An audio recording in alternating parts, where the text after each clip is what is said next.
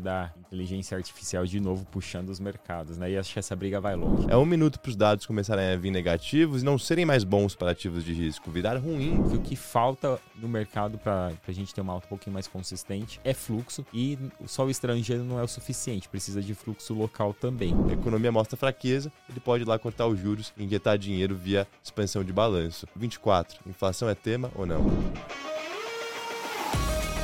Olá pessoal, estamos novamente começando mais um bate-papo. Eu, Thiago Pedroso, meu amigo Bursman, aqui vamos trazer o que é importante no mercado na semana. E a semana que deu um pé no freio, né? É, a gente pegou um movimento muito forte em novembro, essa semana o Ibovespa está caindo por volta de 1,5%. Lá fora ainda positivo, o S&P até então estava com 0,5% de alta e Nasdaq subindo um pouco mais de 1%. E Pedro, só positivo lá fora por causa de ontem, né? Exatamente. Que a Nasdaq puxou, as ações de tecnologia puxaram depois que o Google soltou o Gemini, que é um, é um competidor ao ChatGPT, né, da OpenAI, e aparentemente é ainda mais veloz, eficiente né, na questão de coding, matemática, respostas inteligentes e por aí vai, né? Então foi um caso um pouco à parte. Se a gente olhar segunda, terça e quarta, o índice fechou negativo, a Bolsa Americana. Foram três pregões consecutivos. E ontem a história da inteligência artificial de novo puxando os mercados, né? E acho que essa briga vai longe, né? Tá todo mundo querendo mostrar quem Não, tem mais. E aí você olha a Microsoft e Google, né? Estão brigando ali lado a lado, né? Com esses LLMs que a gente chama que é Large Language Models, né? Que é nada mais do que essas respostas que a IA dá pra gente via o ChatGPT, o que a Google lançou ontem, ambas empresas subindo 55% no ano. Alta idêntica para Microsoft e Google em 2023. Legal.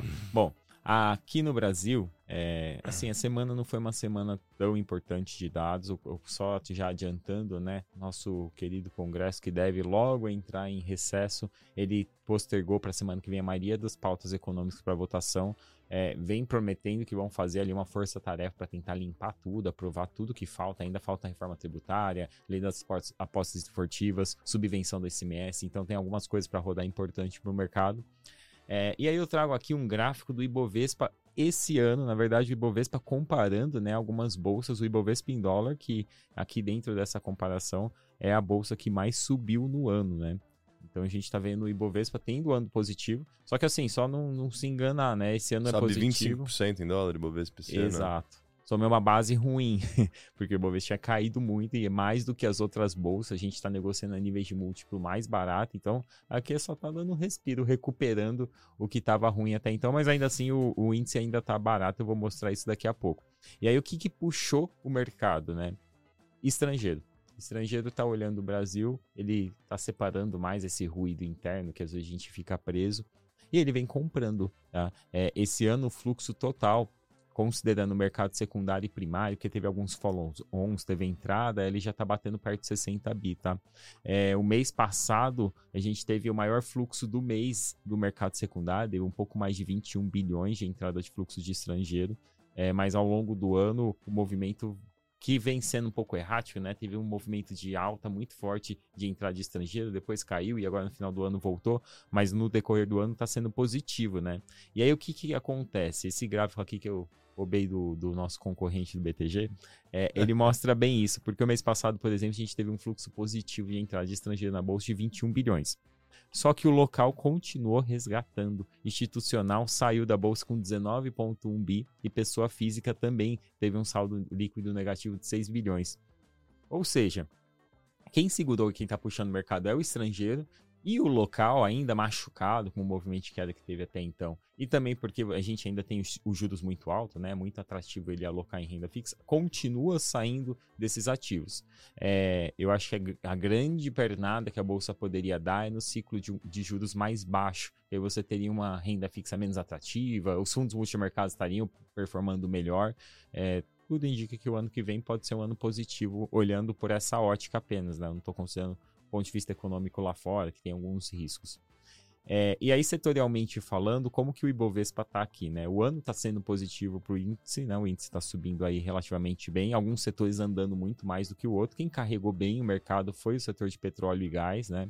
Principalmente por conta da Petrobras. O setor como um todo está subindo por volta de 67% esse ano. É, depois dele, na verdade, que está subindo mais do que todos, né? O setor de educação Aí o setor de educação, que também é, é aquele caso, né? Tá subindo em média 80% do setor, mas é um setor que tinha caído muito, agora está recuperando.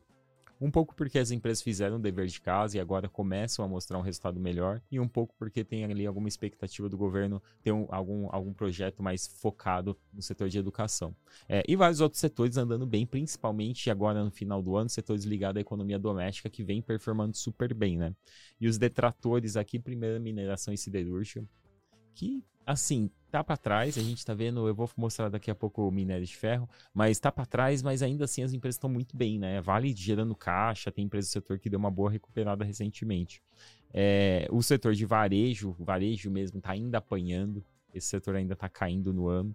É, e o setor de saúde, são os únicos três setores que estão negativos na bolsa no ano. É, e aí, por, do ponto de vista de, de valuation, o índice Bovespa ainda negocia um nível de, de preço relativamente descontado. Né? Quando eu pego o PL projetado do índice Bovespa, ele ainda está negociando em 8 vezes lucro.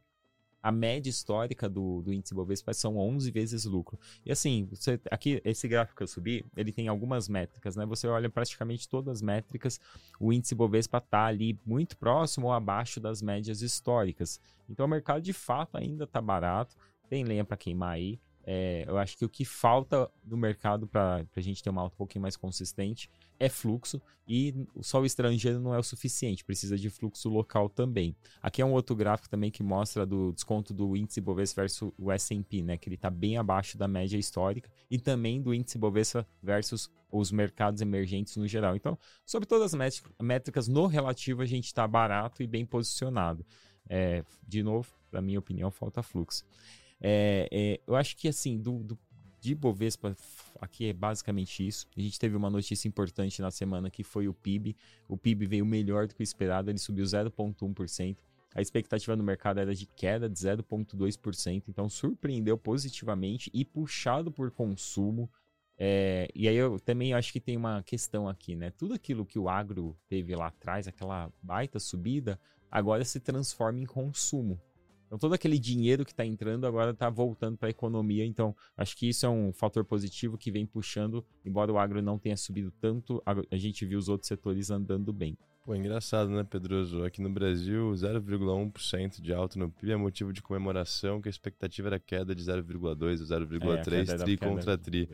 Lá nos Estados Unidos, tri contra tri veio 3,2% de alta do PIB, Sim, né? Estados Unidos tá... No primeiro mundo ali, enfim. Lógico que isso talvez não aconteça mais pra frente, né? A gente vai entrar nessa discussão quando começar a minha fala, que é essa linha fina entre o povo suave e o povo forçado.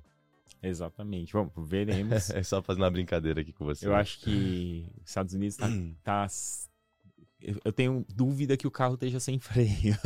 Perfeito. é, que perfeito. seja o problema dos Estados Unidos seja aqui, exatamente isso, né? O crescimento desenfreado. Porque também quando vem a paulada, vem forte. Mas é incrível, os caras. Não, é o que a gente vem falando, né? Porra, ano que vem é ano de eleição. A Janet Yellen, que é secretária do Tesouro, se o Biden perde, ela é a primeira a zarpar ali que o Trump tira ela, né?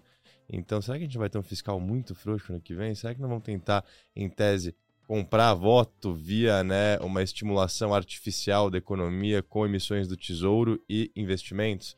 Não sei. E o Trump já tem um histórico mais frouxo, né, do ponto de vista também, fiscal, também. Né? Então, mesmo se ele for eleito... Também frouxo, ele é republicano com fiscal frouxo, Exato. Trump. E ele, muitas vezes, até usa uma palavra bully, né? Ele meio que bulinou o, o Powell para baixar os juros forçados, né? O Trump disso. já fez isso em 2018, 2019, Pressionou né? O Powell Pressionou, época, exatamente. Publicamente, né? Parecia o Lula aqui falando exatamente. do Roberto Campos Exatamente. isso não é nem no mundo inteiro acontece é. isso. Ainda bem que os bancos centrais têm autonomia. E aí aqui, para terminar o Brasil aqui, vou falar um pouquinho de petróleo, que o petróleo caiu forte. É, a gente viu esses dias chegar até cair 4% no dia só, o, o, WTI, né, que é o petróleo lá dos Estados Unidos, é, ele chegou a perder os 70 dólares, é, a mínima do ano. O é, que, que você acha do petróleo? Eu acho que esse nível de preço, o governo americano tem que estar tá recompondo suas reservas, né? Se eles não estiverem fazendo isso, igual eles vacilaram a última vez antes de estourar ali, enfim, notícias negativas, a Arábia Saudita cortar né, a produção e etc, e dar uma esticada no preço estariam dormindo no ponto, né? Que as reservas estratégicas lá americanas, elas estão bem baixas. E no final do dia eles precisam ter esse buffer, né? Esse colchão para estabilizar o mercado em caso de estresse ou eventos aí que não estão no radar. Mas, Pedroso, eu acho que você cantou muito bem o, o, petróleo desde que a gente vem falando aqui há um, dois meses, né? Você disse o seguinte, que a demanda global, né, ela seria muito mais influente do que uma eventual retirada de oferta né, que é o que o Pepe vem fazendo, talvez de forma até não sincronizada, né, é. que na última reunião teve uma... muita discussão com os países Sim. africanos ali, Angola não querendo cortar, a própria Rússia, né, fazendo também, enfim, um certo barulho e por aí vai. Mas é isso, né, eu acho que o petróleo é um indicador é, que mostra que é o que eu venho falando, a linha entre o pouso suave e o pouso forçado é muito fina. É um minuto para os dados começarem a vir negativos e não serem mais bons para ativos de risco, virar ruim o dado vir negativo. Aí até que legal a gente falar sobre o payroll daqui a pouco, que é o dado que saiu hoje, o principal dado da semana. Ele veio melhor que o esperado. Né? Desemprego caindo, criação de empregos em alta. E num primeiro momento o mercado não gostou, né? Ainda não abriu o mercado, a gente está falando aqui, são 11h25 da manhã de sexta-feira. Mas eu tenho a impressão né, que os futuros que estão caindo aqui meio por cento, eventualmente podem recuperar terreno. Sério? Eu tenho essa impressão. Eu acho que para a narrativa do soft landing ter essa força toda, a gente precisa de um dado ou outro positivo. positivo. Ainda mais com uma inflação que ainda está muito benigna, entendeu? É, é hum. acho que só, só voltando petróleo, né? Eu acho que você cantou bem a bola agora, porque de fato o petróleo voltou bem e os Estados Unidos precisam recompor, então talvez a gente tenha ali uma linha que ele deve ficar oscilando que é um pouco um chute meu, né? 70, 80 dólares. É, eu acho é, que tem uma put no petróleo, você... em tese, Exato, né? Exato, porque é, é, as reservas americanas realmente são super relevantes, né? E eles precisam recompor isso em algum momento. Mas do nosso ponto de vista aqui, né? Esse petróleo mais baixo pode trazer um benefício adicional do, do ponto de vista de inflação, né? A, a Petrobras anunciou essa semana corte no preço do diesel, muito possível ela deve anunciar de gasolina em breve, se não até o final desse ano, que é provável no início do ano que vem. E aí você tem uma pressão menor para o IPCA, né? Você tem ali perfeito, uma perfeito. descompressão. É, é, é, muito positivo essa queda no petróleo, é o que tem inflação, né? Mas é aquele bom e velho ditado, tomem cuidado com o que vocês querem, porque pode acontecer. E querer a todo custo uma desinflação, uma inflação na meta, muitas vezes esse custo pode ser severo. É, é, aí entra aqui, por exemplo, o que eu trouxe aqui, porque saiu vários dados, Europa, China, não, não vou entrar em detalhes, não se estende muito, mas na Europa saiu alguns PMIs, né? Eu trouxe aqui até um gráfico, que no geral eles estão abaixo do, do, do dos 50 pontos, que significa que a economia europeia está em contração econômica. Então a gente já vê isso acontecendo a Europa. Europa tem recessão técnica, já né? Já está em dois trimestres consecutivos de queda de PIB. A gente olha a França e a Alemanha, que são as principais economias também, né? Caindo ali 0,1, 0,2, né? Até saiu essa semana os PIBs. E não, e não tem indicativo de que isso muda no curto prazo. Então a gente já vê a Europa desacelerando, a gente já vê a China com dificuldade. É, a gente já vê o Japão também. Hoje, o do Japão veio bem abaixo. Você vai comentar né? um pouquinho da política ultra notícia deles. É, então é isso. Minério de ferro batendo a máxima do ano, né? A gente tá vendo contra tudo e contra todos. É, ainda não bateu muito no preço das empresas que, que Mas isso tudo é expectativa de mais estímulo por parte do governo chinês? Eu já nem sei dizer o que está acontecendo. O que, que, é isso? Não, assim, estão falando Porque que... O, o, o, que eu tenho visto é que quando dado sai ruim na China, o minério acaba subindo, que pressiona o governo para ir lá e, e, colocar dinheiro na economia, né? É, eu acho que tem alguns fatores, é, mas o fato é que o minério está se mantendo no patamar alto. É mais um trimestre e a gente ainda um trimestre acima da média do trimestre anterior e você pega as empresas aqui que tem essa correlação com minério, Vale, siderúrgicas, tudo, é, vai ser mais um trimestre forte de geração de caixa. Provavelmente, por exemplo, a Vale, que é super representativa no Ibovespa, é, deve gerar um caixa alto e pagar bons dividendos nesse cenário. É que o, o, minério ele tem um ponto, né? Ninguém gosta desse negócio a médio prazo, mas no curto prazo ele continua lá em cima e as empresas estão se beneficiando. É isso. Só que os ativos é que, não é, sobem. É que é muito cíclico, né? A gente até comentou isso no passado. Olha o lucro da Vale, oscila muito ano contra ano. Não mas, é uma linha linear de crescimento, é, é muito dependente do preço do minério, né? Que fica oscilando com base no ciclo macroeconômico. É que a discussão hoje do minério está muito mais ligada ao que vai ser do minério no futuro, né? Porque se não é existir outra China Lógico. investindo em estrutura. Aí vem a questão da Índia, né? Exato. Será que eles Será conseguem suprir consegue? essa demanda Ainda e tudo tem mais? problemas ali culturais que às vezes barram crescimento, né? Aquelas histórias de castas, não sei o quê. É, é mas de qualquer forma é difícil você imaginar que tem uma outra China para poder usar pra absorver essa demanda, né? Para conseguir manter o preço. Então, essa é a dúvida dos analistas que acompanham, que não gostam muito do case estruturalmente. E Mas. Gente, o que a gente vê na China, de forma resumida, é uma crise de confiança. Né? O consumidor que tem boa parte do seu dinheiro, do seu patrimônio poupado no mercado imobiliário, está vendo essa derrocada de preços por lá e está reticente ao que de gastos, né? Mesmo com uma poupança ali, um cash bem gordo, viu? Em comparação com as médias históricas. A China construiu né, uma São Paulo por ano ao longo dos últimos 10, 20 anos, né? Tem aquele ditado que fala isso, dados corroboram. E agora tem cidades fantasmas. Uma clássica questão de oferta e demanda, né? Erraram a mão na oferta, a demanda não conseguiu acompanhar e agora tem diversos empreendimentos vazios. É isso aí. E aí vamos lá para USA. Pedroso, vamos lá. Quero começar com um gráfico aqui que eu peguei da Genial Investimentos, do Motinha, que pô, a gente acompanha muito e respeita o trabalho dele. Eu achei fenomenal e queria compartilhar com vocês, que é basicamente o pico de inflação, né, que foi ano passado nas principais economias do mundo. Estados Unidos, por exemplo, 9% em agosto do ano passado, esse foi o pico. Hoje a inflação lá está 3%. Zona do euro, pico, 8% hoje está na casa de 2%. Reino Unido, 10%, hoje está na casa de 2%. O que está fazendo esse gráfico aqui é basicamente anualizando a variação mensal né, que houve nas últimas leituras. Tá? Então você vê que se a gente anualizar essa variação mensal, tem diversos países que já estão dentro da meta de inflação. Né? Olha o próprio Chile, pô, 14% de inflação no pico, hoje está 0,0%. Né? E Brasil, 11%, hoje está 4% a, a, inflação, né? Variação do último mês anualizada. Extrapola esse dado, a gente tem essas leituras aqui, né? E, e Pedroso, isso mostra algumas coisas, tá? Um, política monetária funciona, porém tem defasagem. Né? O mercado embarcou nessa tese do pouso suave, que é o que todo mundo fala, que é o que incentivou o rally, principalmente de bolsa, ao longo do mês de novembro. E eu venho falando isso já há três episódios, né? Três semanas, que é muito fina a linha do pouso suave para o pouso forçado. E nesse cenário, Pedro, sendo super honesto com você, se a gente tem o soft landing, a renda fixa ela se beneficia. Sim. Né? Se a gente tem o hard landing, a renda fixa também se beneficia, mais vezes dois, né? Porque os juros caem com mais força. E eu acho que esse gráfico aqui que eu estou mostrando para vocês, aí eu faço uma pergunta até, eu queria saber a sua opinião. A inflação é conversa de ontem? 2024 vai ser um ano que a gente não vai se preocupar tanto mais com esse tema. E outra coisa, se isso for verdade, né, o Fed finalmente tem o put dele de volta. Ou seja, a economia mostra fraqueza, ele pode ir lá cortar os juros e injetar dinheiro via expansão de balanço. É, 24, inflação é tema ou não? Eu acho que 24 o tema vai ser a desaceleração é, qual é o nível de desaceleração, porque a inflação, na, na minha percepção, ela está dada que ela vai ficar num patamar menor, não similar ao que era antes, né? Mas já, já tá num patamar mais tranquilo, acho que... Talvez navegue cenário... a 3%, Exato. né? 50% acima Agora, da meta dos o tema vai centrais. ser a desaceleração no mundo. Qual é a intensidade disso? Eu acho que não vai... Porque esse ano, o tema do ano foi inflação, né? Teve alguns pontos é, separados fora da, da caixa, foi uma inflação uma guerra, mais, mais pegajosa, né? Do que a gente imaginava um juros mais alto por mais tempo. E eu fui falando de narrativas, né? Pô, na virada do semestre tinha 100 pontos de corte na curva de juros americana.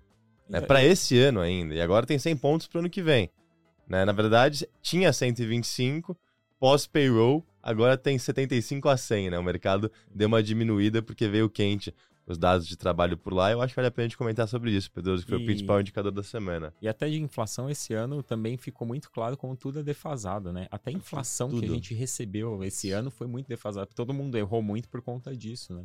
Muito do que aconteceu de alta lá na pandemia se esticou, se prolongou até então. Porque, e agora a gente vê muita coisa ceder, preço de commodities que começou a cair esse ano. E, então, e, a, e, agora a gente viu né, a defasagem da política monetária, que começou lá atrás e que agora começa a fazer efeito. E, Pedroso, é, um indicador super relevante essa semana lá nos Estados Unidos foi o relatório JOLTS, né, que é das vagas em aberto. Aquela relação que chegou a bater duas vezes, né? Ou seja, número de vagas em aberto para cada desempregado, tinha duas vagas para cada pessoa procurando emprego, né? Ou seja, isso é pressão direta no custo de mão de obra, né? Mais demanda do que oferta. É, essa relação, com o dado que saiu na terça, está em 1,3 agora, que é patamares muito mais frouxos, mas ainda saudáveis do ponto de vista econômico, né? O JOLTS, que era esperado, né, vagas ali na casa de 9,3 milhões, é, foi para 8,7 né? Então veio bem abaixo do esperado e isso ajudou as curvas de juros, né, do mundo inteiro, principalmente americana, a caírem com força na primeira metade da semana. A gente teve o ADP, que é a folha de pagamentos privadas lá, que veio abaixo do esperado também. 100 mil postos foram criados, a expectativa era 120, 130, algo do gênero. E aí hoje a gente teve o relatório mais importante, que foi o payroll, que é o CAGED americano.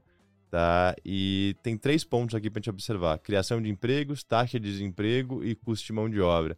Criação de empregos, 199 mil, acima da expectativa, 185 mil. Taxa de desemprego caiu de 3,9 para 3,7. O esperado era 3,9, né? Ficar ali.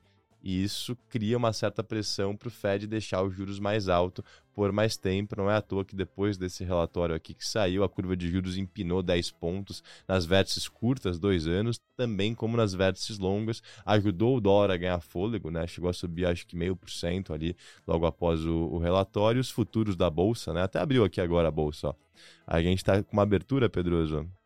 É, o meu negócio aqui deu, deu uma travada. Enfim, eu já volto com vocês para esse dado, mas o Pedroso pode checar aí. E, e a gente tem o custo de mão de obra, né, que ficou praticamente em linha. Né? Na variação mensal, os salários subiram 0,4%, a expectativa era 0,3%. Na variação anual, ficou em 4%, em linha com o esperado. Então, é um relatório de empregos que coloca lenha na tese dos juros mais alto. Porém, Pedroso, eu te confesso que eu estava com mais medo disso aí vir zerado ou negativo, muito abaixo do esperado, do que levemente acima, tá? Isso ao que tende a alocação em bolsa, tá? Porque para renda fixa de excelente qualidade seria positivo esse cenário, né? Que os juros ia cair com bastante força. E essa semana foi engraçado, que os juros caiu na segunda, na terça e na quarta. A curva fechou lá fora. E a bolsa ficou no zero a zero, com uma leve queda. Então não é, eu acho que está mudando um pouco de paradigma notícia ruim para a economia não necessariamente vai ser boa para o mercado. Os dados eles têm que virem em linha um pouco abaixo, talvez. Só para mostrar que o Fed consegue cortar juros daqui a pouco, está desacelerando, mas não vem recessão. Se vem muito acima, é aquele negócio, higher for longer. É Se vem muito abaixo, recessão também não é positivo ali para os lucros futuros das empresas. Os analistas começam a colocar isso na conta. Mas vamos lá também, com raríssimas exceções, eu até agora não estou vendo nenhuma notícia negativa os mesmos dados de emprego que estão vindo abaixo do esperado é muito marginal. Não, perfeito, mas um JOLTS, por exemplo, na terça, quando saiu as vagas em aberto, o JOLTS, a curva fechou 15 pontos. Né? A bolsa não Sim, acompanhou não, é esse mercado, rally, entendeu? Lógico, novembro foi muito positivo, tem uma sobrecompra, um o técnico tá pesado, é não tem... tem mais tanto dinheiro de escanteio. É Mas isso você pode, pode, considerar que talvez teve uma antecipação desse movimento em novembro, exatamente porque a curva de juros lá já tinha antecipado isso? É isso, é isso, mas eu tô com esse olhando à frente, que coisa ruim para a economia não necessariamente é boa para o mercado. Se a gente quer cortar juros no primeiro tri do ano que vem, aí eu subo o gráfico aqui, né? Antes do payroll, tava com 65% é, de expectativa para corte em março. Agora, o corte em março foi para 45%. E a aposta principal foi o primeiro corte começando em maio, né? Enfim, e se ajustou para cima, né? O mercado ajustando para cima. Tem um amigo meu que trabalha lá nos Estados Unidos e ele trabalha numa empresa que faz contratação para grandes empresas lá, principalmente ligada a varejo e tal. Ele falou que lá tá num cenário que o McDonald's eles precisam pagar 50, 100 dólares para pessoa ir na entrevista. Porque eles não Ainda está apertado o mercado. Ainda está super e, apertado. E é esse mercado de trabalho apertado que alimenta a tese do povo suave em, te, em tese, né? Porque pô, a gente já vê diversos indicadores antecedentes, crédito, consumo, inadimplência, mostrando um forte arrefecimento. Mas o mercado de trabalho está lá, sustentando o emprego, que sustenta a renda, que sustenta a confiança, que no final do dia sustenta gastos. Né? Mas também tem que lembrar que o mercado de trabalho americano, por ser muito flexível, ele também pode mudar relativamente rápido, né? Começa a aumentar muito. A gente viu isso na pandemia, né? Aumentou muito o pedido de desemprego, começou a explodir e depois voltou super rápido. Então, mas de fato hoje ainda os números não indicam que isso está acontecendo de forma relevante. É, o mercado está mais é animado por conta da inflação caindo do que pelos dados da economia tá porque a inflação está caindo mesmo a economia indo bem. É isso. E a é. inflação, de certa forma, está caindo muito também por conta de. Você pega uma o efeito base, base também, alta, você o petróleo, alimentos, bens. Exato. Mas a economia americana dia, não está A gente tem uma inflação de serviços rodando a 4% e uma inflação de bens rodando a 2%. Aí você olha ali a junção dos dois é 3%, né? Isso mas conta de botar, padeiro, isso mas para botar a né? pulguinha na cabeça não está desacelerando, mas os indicadores antecedentes estão mostrando que vai desacelerar. É isso, é exatamente isso. Aí essa questão do pau cortar juros, enfim, quando vem esse corte no mercado, quer saber isso. Cara, eu vou fazer uma analogia aqui. Eu estava vendo um dado de um relatório super bacana que argumenta que a melhor opção do Fed é ficar parado por um tempinho agora, até ter a informação que a inflação está lá na meta e a economia de fato desacelerando. Aí sim ele pode cortar e voltar com a put dele. E olha a analogia que interessante, não sei se sabia isso, Pedroso. Os goleiros, é, futebol, que antecipam um pênalti e já caem para o lado, achando que o batedor vai chutar, eles catam 14% das cobranças. Os goleiros que ficam parados no meio e depois do chute pulam, catam 32% das cobranças. Então, aonde eu quero chegar? O Paulo perdeu muita credibilidade com a história da inflação transitória. Se ele corta antes, a gente pode ver uma reinflação. E ele ficar conhecido como Arthur Burns, que é aquele cara da década de 70, uhum. né? Que criou um segundo ciclo inflacionário porque não teve a decência de deixar a política monetária restritiva por mais tempo e quebrar essa espinha dorsal. Né? Então, ele ficar parado talvez até o final de 24, terceiro trimestre de 24, né? Mesmo com indicadores ali positivos de inflação, pode dar mais poder de manobra. Tá? Minha cabeça tendo a concordar com esse relatório. E outra coisa importante é o fiscal americano, ano que vem ano de eleição, fiscal frouxo demanda monetário apertado. A Janet Yellen não está ajudando o em tese, o Biden não está ajudando o em tese, e eles precisam se reeleger. Né? Então, fica um pouquinho essa pulga atrás da orelha. Tem pessoas que não concordam comigo, eu acho que um corte no primeiro tri quer dizer que a recessão veio.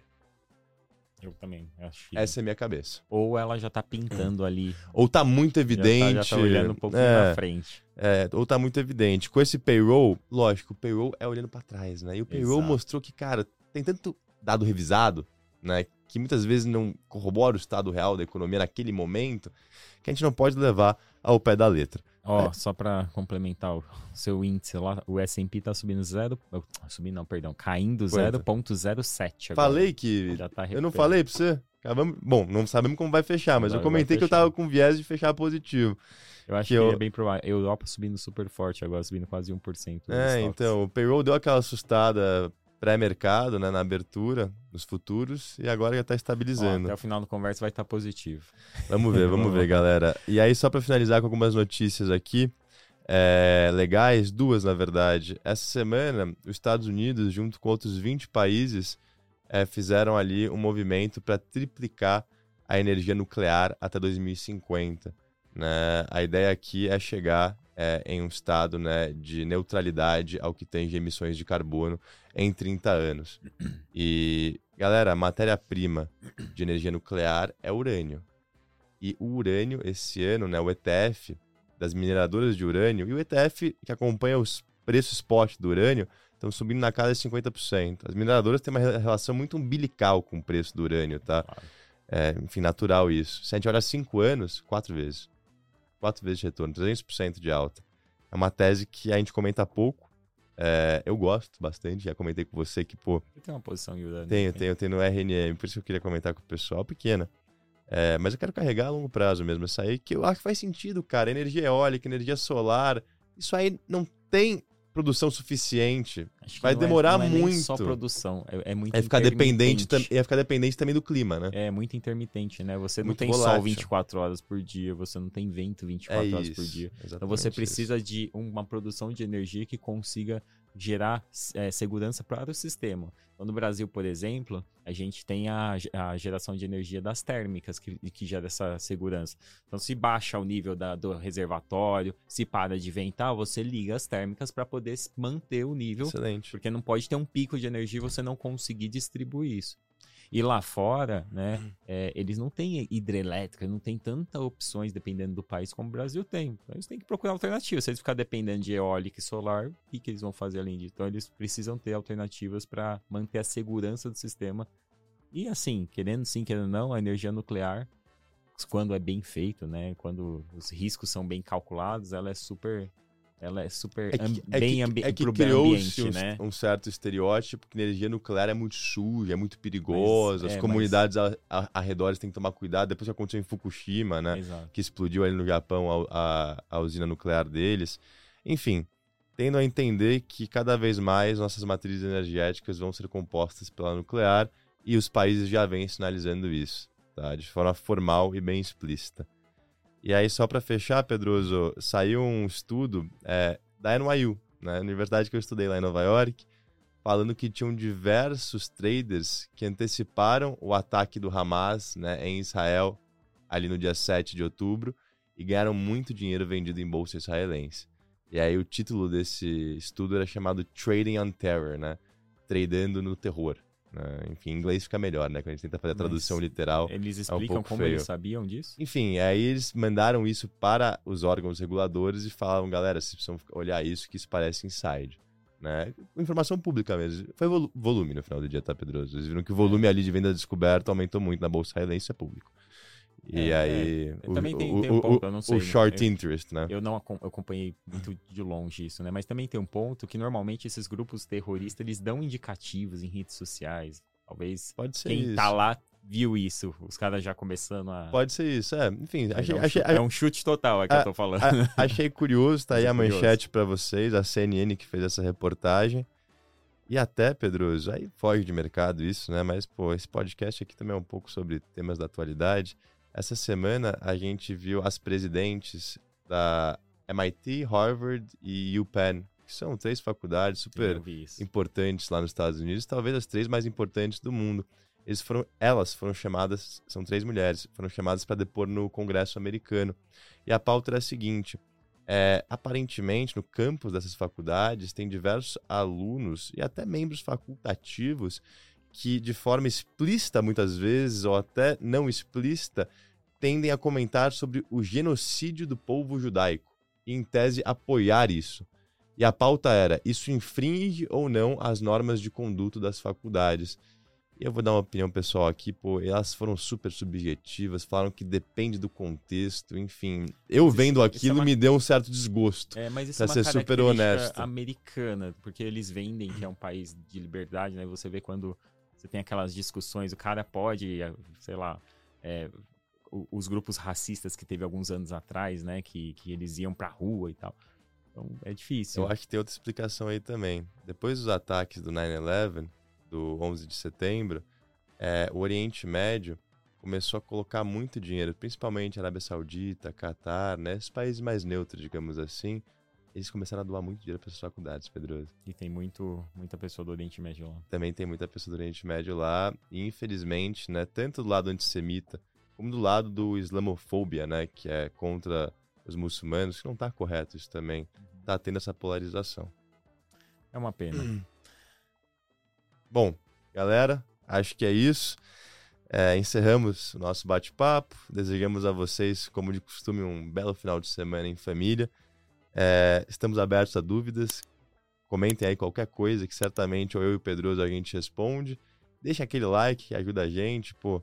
É, sigam o canal e vamos para mais uma semana que vem. Dezembrou, né, Pedroso? Quando chega Natal, a gente deve ter que fazer um, uma retrospectiva. É, né? vai ter uma edição especial devemos, ali daqui a pouco. Devemos parar aí algumas semanas, né, para voltar lá para janeiro. A gente traz uma retrospectiva aí do ano de 2023. Galera, é isso. Um grande abraço, bom final de semana. Tchau, tchau, pessoal. Tchau, tchau.